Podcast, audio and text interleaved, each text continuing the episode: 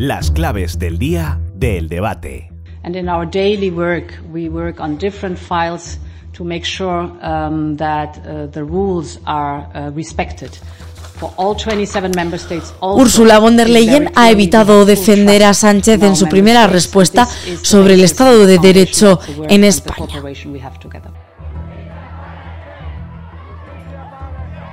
Piden justicia para Esther López ante el juzgado donde ha declarado este viernes el único investigado. La familia de la víctima y decenas de personas más se han concentrado ante el edificio con carteles con la imagen de la joven.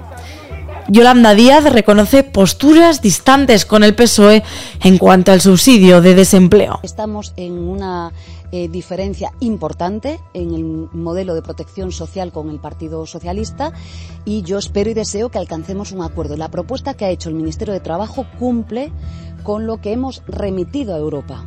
El debate adelanta este sábado los millones de euros de un crédito ICO que recibió el hermano de la vicepresidenta Nadia Calviño. Israel desoye las peticiones de Estados Unidos y avanza de forma implacable ante la franja de Gaza.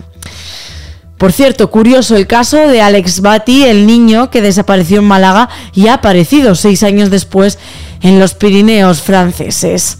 El Tribunal Supremo confirma 44 años de cárcel para un hombre que degolló a su esposa y a su hija. El Supremo ha puntualizado que las mató por el simple hecho de ser mujeres y con pura maldad. Un buen plan para esta Navidad puede ser, por ejemplo, visitar un Belén. Te proponemos 30 belenes tradicionales y 20 vivientes que puedes visitar en la Comunidad de Madrid. Y este domingo estamos de celebración porque el Papa Francisco cumple 87 años.